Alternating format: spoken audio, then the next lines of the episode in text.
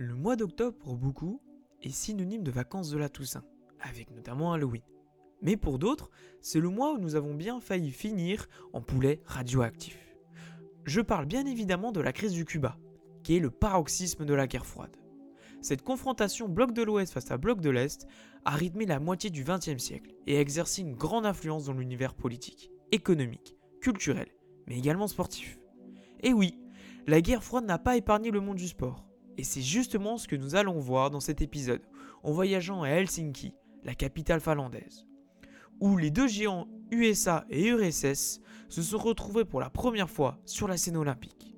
Et je peux vous dire une chose, c'est que la rencontre a été glaciale. Alors, ne perdons pas plus de temps et voyageons en été 1952.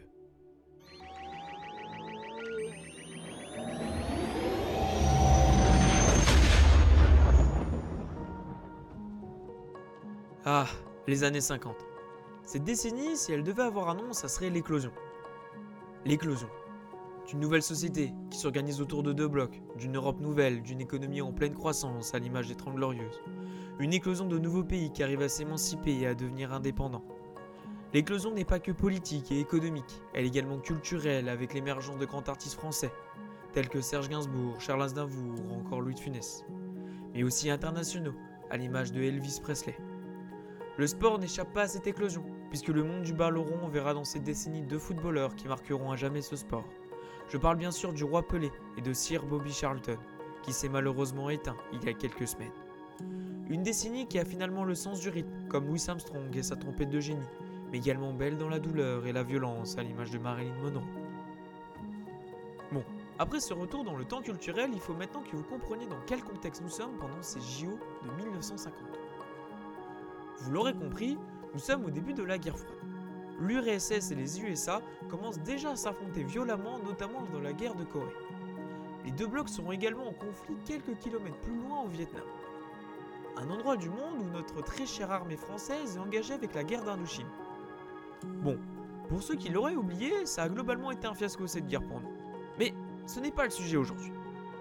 Revenons donc à nos moutons et expliquons pourquoi cette compétition cette année-là est si importante. Les JO de Helsinki sont censés être les JO de l'unité. Et honnêtement, c'est plutôt bien parti au début. C'est d'abord les vrais premiers JO d'après-guerre. Il y a quand même eu les JO de 48 à Londres, mais ces derniers étaient limités dans tous les sens du terme. Pour l'occasion, la Finlande a invité absolument tout le monde. En effet, on retrouve les perdants de la guerre mondiale, le Japon et l'Allemagne, mais également de nouveaux pays qui sont tout juste dépendants, à l'image du Vietnam et de l'Israël.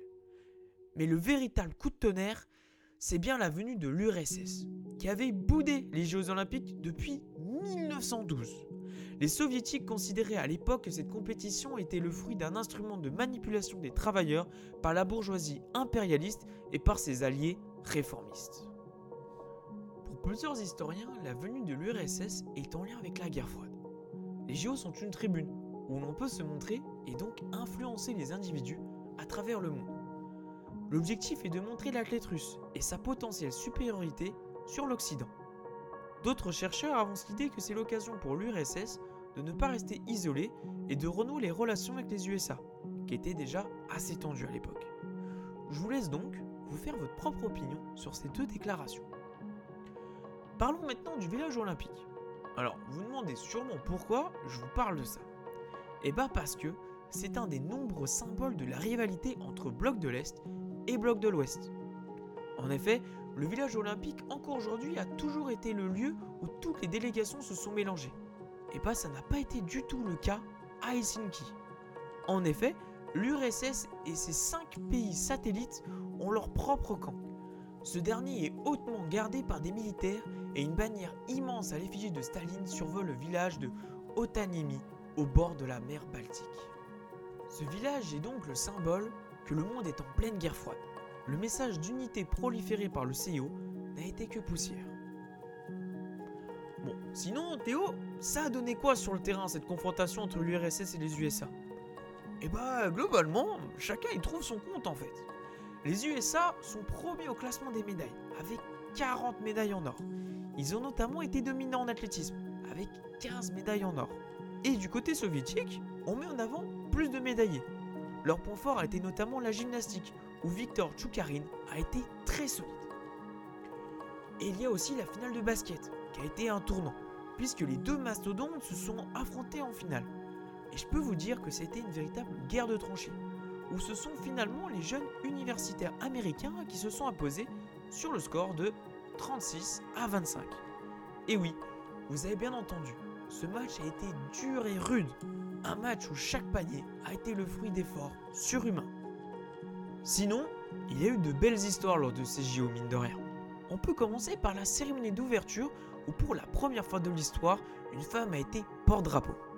Et ce sont les Uruguayens qui sont à l'origine de ce geste. Mais si vous voulez de l'anecdote mignonne, il faut aller du côté de l'aviron et de l'équitation. Pour l'aviron, cette anecdote est le fruit de la famille Avens. Le père, Bill, a participé au JO de 1924. Mais il a dû malheureusement renoncer à cause de sa femme, qui était sur le point d'accoucher, du petit Frank. Néanmoins, ce dernier rendra bien l'appareil à son père, puisque 28 ans plus tard, il remporte la médaille d'or dans le 10 000 mètres. Pour l'équitation, on se met du côté de Lise Artel. Cette cavalière danoise a connu un grave accident de cheval à 12 ans. Ce drame a eu pour conséquence qu'elle est restée paralysée en dessous des genoux. Mais elle n'a pas abandonné. Elle ainsi peut réaliser son plus grand rêve puisqu'elle a été médaillée d'or à l'épreuve de dressage. Lise Artel est considérée comme une référence dans le milieu de l'équitation, mais également en termes de détermination. Bon, je ne peux pas finir cet épisode sans vous parler de nos chers Français quand même. Alors, heureusement pour nous, il n'y a pas de tennis lors de ces Jeux Olympiques. Dommage, on aurait pu bien se marrer.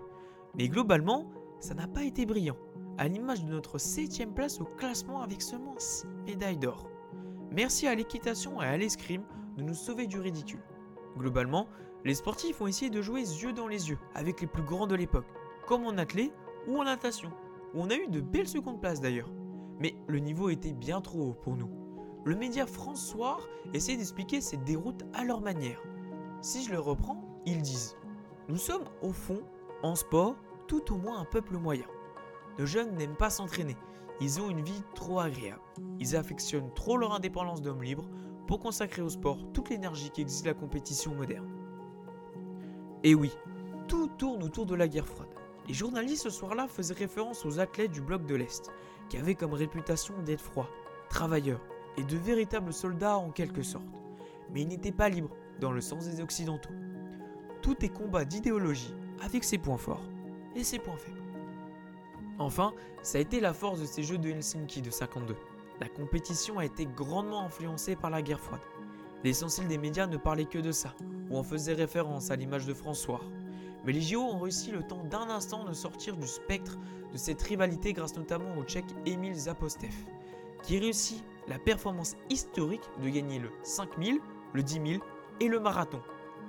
Ou notamment grâce au magnifique match de football opposant l'URSS et la Yougoslavie, où les soviétiques menés 5 à 1 ont réussi à remonter le score en quelques minutes seulement.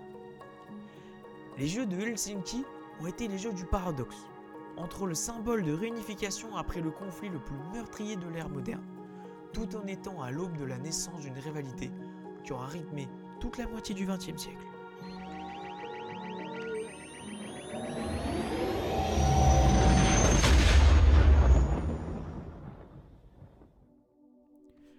J'espère que ce voyage à travers le temps vous aura plu. Vous devez savoir que finalement, les JO de 1952 n'ont été que le commencement. La guerre froide a eu un impact dans les éditions suivantes. Les points culminants ont été les JO de 1980 et 84. Et oui, les USA ainsi que ses alliés ont boycotté les JO de Moscou en représailles de l'attaque de l'URSS en Afghanistan. Pour se venger, les soviétiques ont décidé de boycotter l'édition de 84 à Los Angeles. Les JO sont une tribune médiatique importante. Nous avons souvent tendance à mettre en avant le fait que le sport et la politique doivent être séparés. Mais nous l'avons bien vu lors de ces JO, ils ne font souvent qu'un. Les exemples sont nombreux. L'édition de 2024 le montre encore avec l'exclusion de la Russie pour les JO de Paris. L'éternel débat est finalement de savoir à quel degré la politique doit interférer dans le sport. Personnellement, je n'ai pas la réponse. Mais je vous laisse en débattre et avoir votre propre avis. Merci pour votre écoute.